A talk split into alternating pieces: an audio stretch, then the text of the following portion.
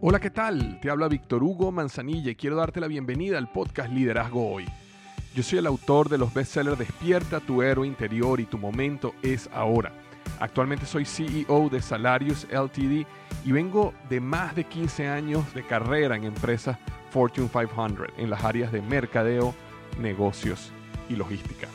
Este es mi podcast, este es tu podcast, donde vamos a discutir sobre desarrollo personal, liderazgo y emprendimiento. Si quieres cambiar tu vida, si quieres crecer, si quieres aprender y lograr tus objetivos, pues prepárate, porque los mejores días de tu vida están al frente de ti.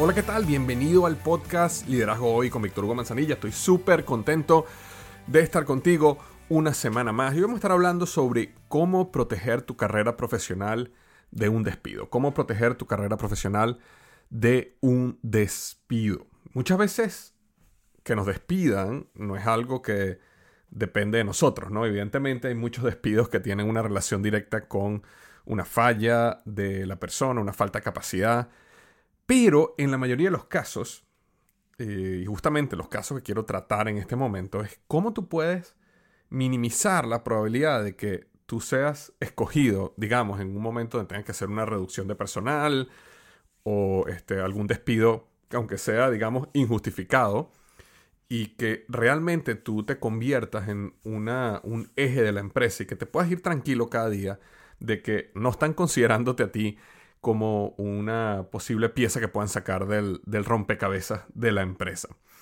Eh, por supuesto que aquí estoy hablando sobre eh, cosas un poco más profundas que lo básico que se espera, como por ejemplo, bueno, que llegues a tu hora, ¿no? Que, que, no, que cumplas con las tareas que tienes que dar, que des resultados.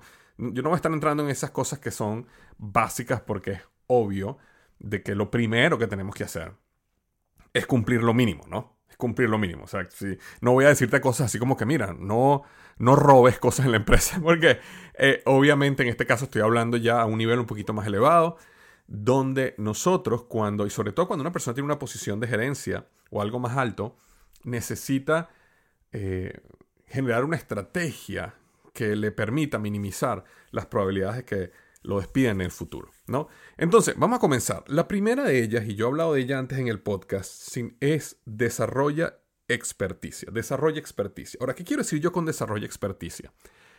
Es que debes hacer un esfuerzo, digamos, cuasi sobrehumano en convertirte en el experto o la experta en tu área. Es decir, no puedes conformarte con solo la información que te provee la compañía o tus colegas en el trabajo o inclusive tu jefe.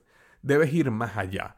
Si tú estás encargado, por ejemplo, de o tu rol tienen, está en el área de mercadeo, bueno, lee sobre mercadeo, cómprate libros sobre mercadeo, vea conferencias sobre mercadeo, ve videos en YouTube sobre mercadeo, conviértete en una experta o un experto en el área del mercadeo, pero que tú sepas más de esa área que, que más nadie, que no exista nadie en la compañía que sepa tanto como tú.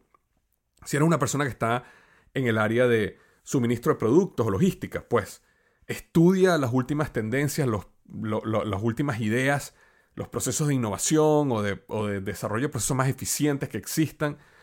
Conviértete en una persona que no solo internamente eres experto, sino también externamente eres experto con respecto a las mejores prácticas de tu industria.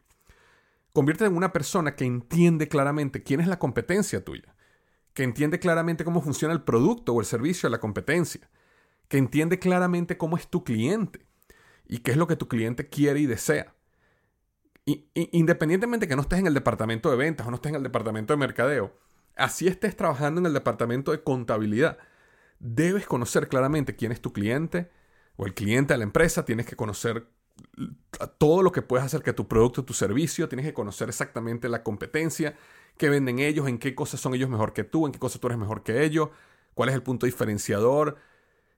Es decir, que logres generar una experticia a tal punto donde sea demasiado costoso dejarte ir. Es como, ¿cómo, ¿cómo dejas ir tú a una persona que se ha convertido en una enciclopedia de la empresa? ¿Cómo tú dejas ir a una persona que se conoce la historia de la empresa porque la ha estudiado? ¿Cómo tú despides a una persona que conoce a la competencia a tal nivel que conoce los productos, que conoce cómo piensa el cliente, que ha desarrollado un criterio muy, muy poderoso en el día a día en el trabajo justamente por todo el conocimiento y sabiduría que ha desarrollado por convertirse en una persona experta en esa área.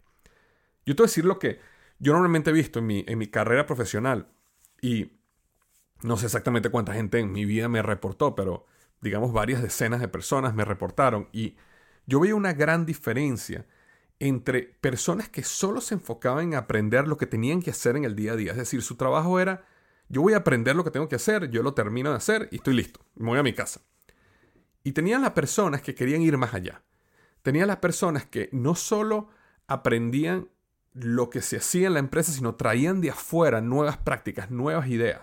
Cómo lo estaban haciendo otras personas. Yo me acuerdo muy bien uno de mis primeros trabajos cuando estaba en Procter Gamble, que mi trabajo era em, este, planificador, gerente de planificación de la producción. Y nosotros teníamos un proceso muy claro en, cómo nosotros manejábamos el pronóstico de la demanda. Y teníamos un sistema, que ese sistema lo utilizábamos, se llamaba este, SAP First, SAP, SAP First. Y me acuerdo que cuando Procter Gamble decide comprar Gillette, que esto no te hace más de una década, eh, Gillette tenía un sistema de pronóstico que tenía unas ventajas sobre el de nosotros. Y el de nosotros tenía una ventaja sobre el Gillette. Entonces la compañía decide integrar los dos y tratar de sacar lo mejor de cada sistema. Y una de las cosas que a mí me apasionaba mucho en ese momento, eh, me gustaban mucho los sistemas, me gustaba mucho todo lo que era el arte y la ciencia, la planificación. Y me acuerdo que yo decidí convertirme en un experto en el sistema eh, de Gillette. Y por supuesto, ya yo era un experto en el sistema de nosotros porque yo lo manejaba. Y luego empecé a trabajar en cuáles eran las cosas que podíamos traer de ambos mundos, ¿no? Basado en mi experiencia como planificador. Y me acuerdo que gracias a eso, eh, la compañía después me eligió a mí como, eh, digamos, la cabeza de todo el proceso del proyecto de integración para eh, la región andina, Venezuela, Colombia, Perú, Bolivia y Ecuador, de esa integración. ¿Y qué pasa? Cuando tú estás en una situación donde, imagínate que va a haber una integración, de un sistema entre dos compañías muy grandes y tú te has convertido en el experto de esa integración. Si ellos tuvieran que hacer un corte de empleados, si tuvieran que despedir a alguien, nunca van a despedir al experto en la integración. No lo van a hacer. Ahora, yo en ese momento ni siquiera estratégicamente lo hice pensando que me pudieran despedir, pero luego de esa experiencia me di cuenta de que, wow, mientras tú te conviertes más en una pieza clave y un experto en ciertas áreas de la compañía que tú ves y mientras tú decides ver más allá, tratar de ver qué está sucediendo afuera, tratar de traer ideas externas a la compañía, tratar de perfeccionar las ideas ya que están internas en la compañía, eh, te haces muchísimo, muchísimo más poderoso. Y, tu y la probabilidad de que te despidan a ti es muy, muy, muy baja comparada con otra persona. Yo me acuerdo que hace muchos años un amigo contaba, me contó este chiste, ¿no? Que decía que, no, era un chiste, de hecho, él, eh, o sea, e, era un chiste, pero fue una situación real que le pasó. Él, estaba en los Smoky Mountains en Tennessee, ya yo estaba en ese momento viviendo en Cincinnati, y él me cuenta que, vio un oso, y entonces él me está mostrando las fotos del oso. Yo veo que las fotos que había tomado estaban súper cerca del oso. Y yo le digo, tú estás loco, ¿cómo tú te acercas tanto al oso? Y entonces él me dice a mí, bueno, lo que pasa es que cuando yo me iba a acercar al oso, yo lo que vi a mi alrededor y dije, bueno, yo no tengo que correr más rápido que el oso, yo lo que tengo que correr es más rápido que la viejita que tengo al lado, ¿no? Y entonces nos reíamos de ese chiste. Eh, pero básicamente lo que él decía era, cuando si un oso viene a atacar, tú no tienes que ser más rápido, tú lo que tienes que hacer es más rápido que el más lento.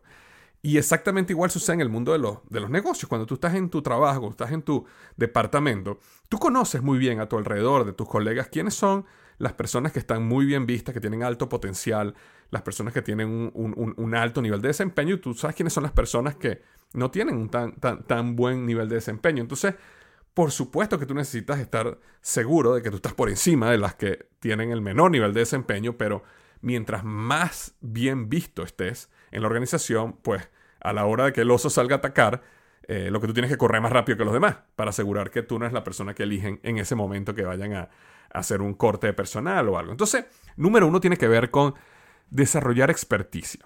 Número dos, tiene que ver con no delegues las relaciones clave.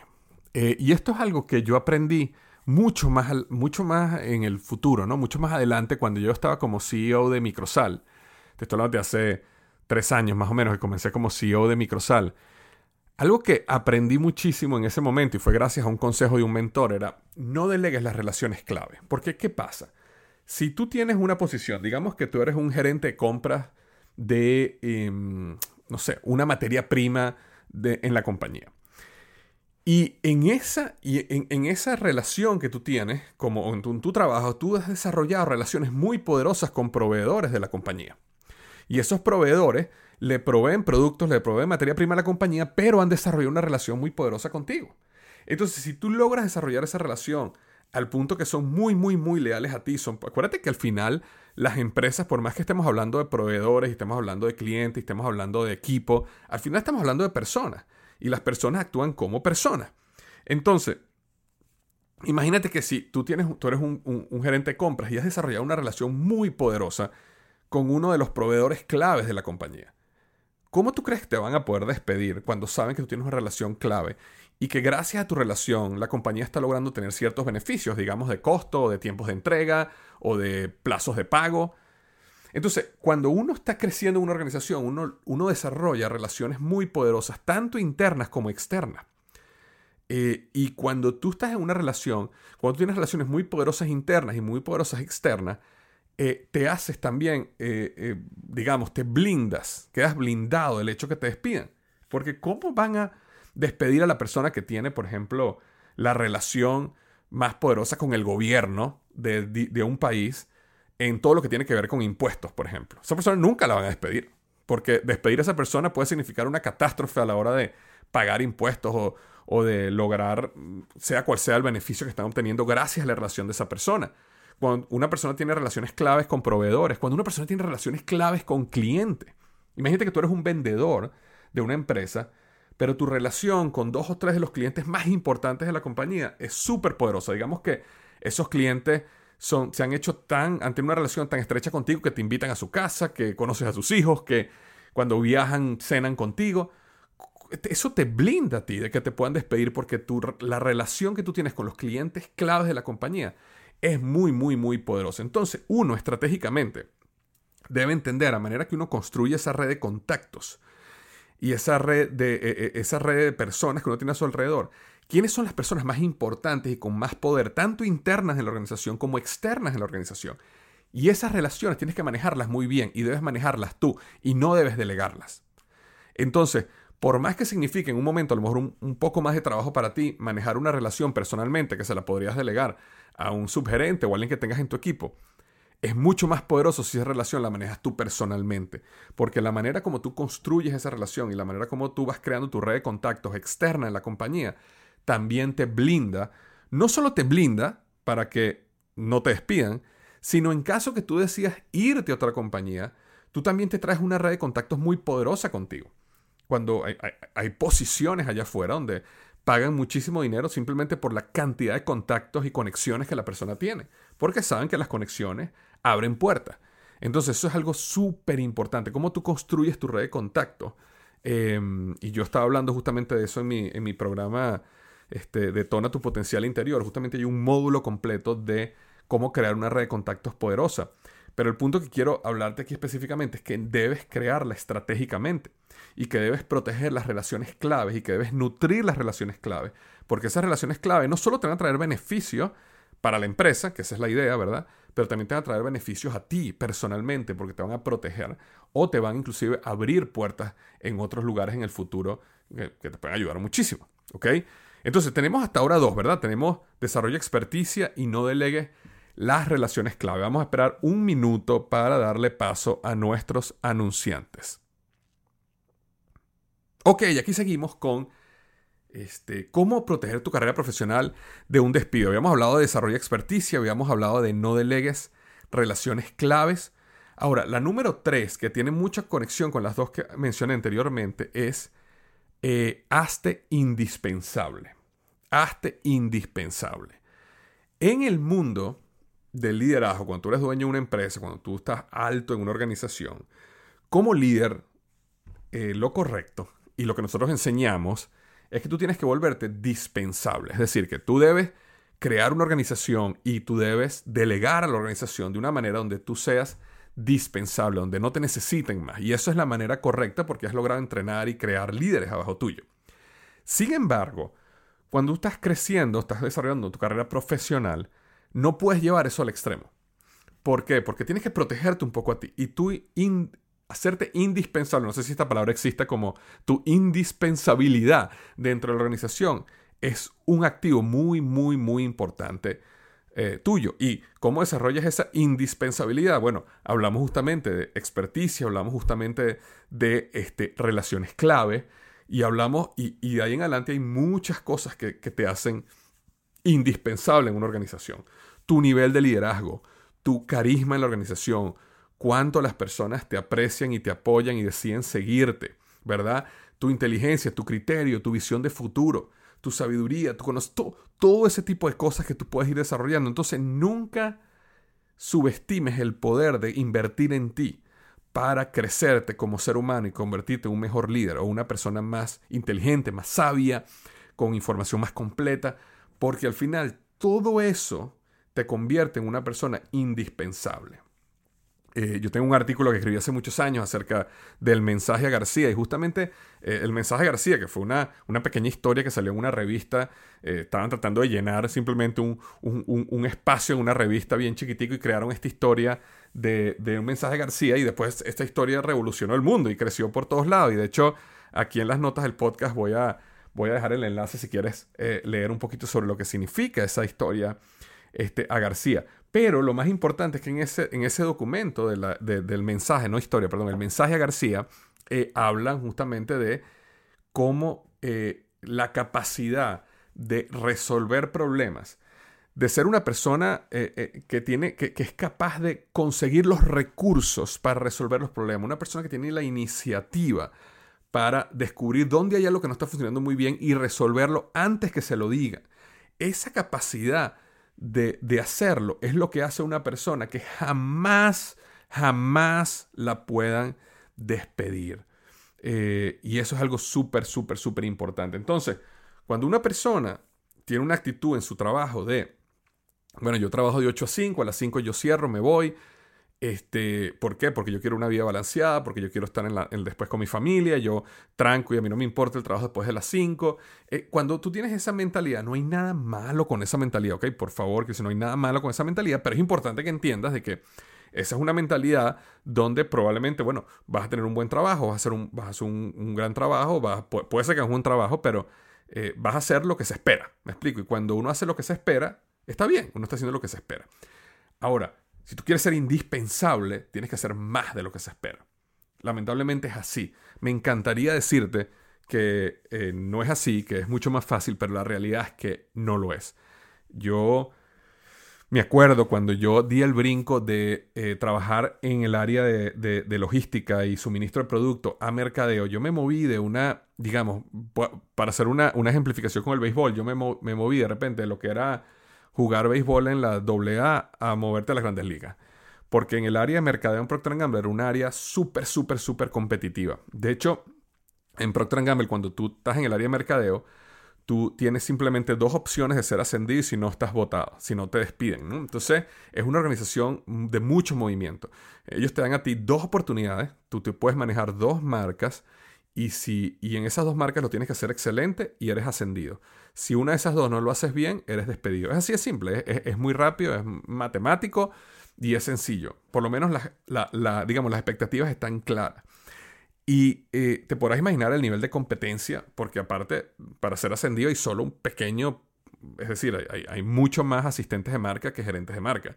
Y hay muchos más gerentes de marca que gerentes de marca senior. Y hay muchos gerentes, mucho más gerentes de marca senior que directores. Entonces se, va, la pirámide se va cortando y, la gente va saliendo, ¿no? Y em, me acuerdo que cuando yo me muevo, yo, yo venía de trabajar en, en, suministro de producto, que era una organización muchísimo más balanceada, la gente trabajaba hasta las 4 y media de la tarde, eh, no se espera. Y de repente entro en esta organización de mercadeo donde la gente trabaja los fines de semana, trabaja las noches, trabaja en todos lados. Ahora, yo no podía trabajar todas las noches, los sábados y todo eso porque yo tenía familia, tenía otras cosas, pero lo que yo sí dije fue, bueno, yo tengo entonces que ganarles de otra manera. Yo tengo que ganarle con mi experiencia. Ok, aquí tenemos gente, mucha, mucha gente joven que acaban de venir, llegar a la universidad, no están casados, no tienen hijos, tienen tiempo de sobra, por eso pueden trabajar los fines de semana y las noches. Yo no, yo no tengo ese tiempo, pero yo tengo algo que ellos no tienen, que es experiencia. Yo tengo 5, 7, 10 años más que ellos trabajando aquí en Procter Gamble. Entonces, de hecho, tenía en ese momento 6 eh, años, 7 años más que ellos. Entonces, déjame apalancar mi experiencia, déjame apalancar lo que yo tengo, pero tampoco podía tomar una actitud como de, bueno, voy a llegar aquí a las 8 y media de la mañana y voy a las 4 y media como lo hacía antes. No puedo hacer eso. Tengo que, tengo que trabajar en las noches, tengo que buscar otra manera de hacerlo, pero yo tengo que destacar para poder ser ascendido. Y así fue como lo pude hacer y así fue como pude ser ascendido a gerente de marca. Es decir, utilicé otras habilidades, pero en mi mente yo decía, bueno, tengo que dar más, tengo que ser indispensable, porque si no soy indispensable, en cualquier momento me van a decir, mira, Víctor, eh, gracias por tu esfuerzo, pero hay otras personas que han entregado muchos más resultados que tú. Y así es la vida y así es la vida en el trabajo. Entonces, es importante entender que hacerse indispensable, sea como sea que decidas desarrollarlo y conseguirlo y lograrlo, es súper importante. Y la cuarta, ¿ok? Que es una eh, que, bueno, viene aquí un poquito por left field, ¿no? Es comienza un negocio en paralelo, comienza una fuente de ingreso en paralelo, comienza a construir tu marca personal en paralelo. ¿Por qué es importante? De hecho, yo hice un podcast justamente porque es importante construir una marca personal en el mundo profesional y es uno de los últimos podcasts. Te recomiendo que veas ahí en mi podcast en Spotify o en, o en Apple Podcast, donde estés escuchando tu podcast, puedes buscar ese, donde yo hablo mucho más a fondo por qué y cómo construir una marca personal cuando eres un empleado y quieres, y quieres maximizar tu carrera profesional. Pero lo que, el punto que quiero decirles es que es muy importante, cuando tú construyes una fuente de ingreso adicional, hay algo que ocurre dentro de ti, donde ya tú sabes que tú no dependes 100% de tu empleador. Y cuando eso ocurre internamente, hay un desbalance de poder que antes no había. Antes el poder lo tiene completamente tu empleado. Tu empleo, perdón, tu empleador y tú estás ahí con muy poco poder, ¿verdad? A medida que tú te haces más indispensable, bueno, puede ser que haya un poquitico más de poder de tu lado, pero en general el mayor poder siempre lo tiene tu empleador. Cuando tú empiezas a desarrollar un ingreso extra, así sea pequeño, así sea un pequeño porcentaje de lo que tú ganas en tu empleo, ocurre algo en tu mente como es que, wow, yo no necesito 100% de este empleo. Y eso crea un, un desbalance de poder donde más poder viene hacia ti. Y cuando tú tienes ese poder, eh, cosas grandes pasan, porque eh, de alguna manera interna tú te das tu puesto mucho más, tú valoras o, muestras tu valor de una manera mucho más poderosa. Eh, es como, es tan sencillo como cuando tú vas a, a, una entrevista de trabajo, ¿verdad? Y tú tienes tres ofertas en la mesa y hay tres compañías que quieren que tú trabajes con ellos. Es muy diferente la manera como tú negocias tu salario con alguna de ellas que si esa fuera tu única opción y tienes nueve meses sin empleo, ¿verdad? Exactamente igual sucede cuando tú tienes una fuente de ingreso adicional, porque el día a día en tu empleo te da una sensación de poder, de seguridad en ti mismo o en ti misma, que eso se siente y se transmite en la organización. Y eso hace que tú tengas mucho más poder. Y cuando tienes mucho más poder, eh, eso te hace una persona mucho más valiosa o valorada en la organización, ¿verdad? Eh, y eso es muy, muy, muy poderoso. Nuevamente, mucha más paz para ti, pero a la vez te da una, te hace, te hace ver y te hace una persona mucho más, valiosa, más valiosa en la organización. Y no te hace dependiente porque en tu cabeza no tienes ese problema de que, wow, si me despiden mañana no tengo cómo pagar la luz. Si me despiden mañana no tengo cómo pagar la renta. Entonces, todo lo que tiene que ver con protegerte financieramente, es decir, conseguir un ingreso extra, ahorrar tres a seis meses de gastos, todo lo que tiene que ver con protegerte financieramente, eso te da a ti poder. Y eso sucede a un nivel subconsciente y eso se transmite en la organización. Y eso te permite y te da mucha más seguridad en el momento que conversas, que hablas, que hablas con tu jefe, que negocias, que comentas lo que no te está gustando y te da una posición de mucho, mucho, mucho más poder. Entonces, si eres una persona que está súper, súper enfocada en cómo construir su carrera profesional y eres una persona que quiere minimizar sus probabilidades de que lo despidan, bueno, aquí te acabo de dar unos tips que eh, a mí me han funcionado muy bien y que estoy seguro que te van eh, a funcionar. Y como siempre digo, recuerda, los mejores días de tu vida están al frente de ti.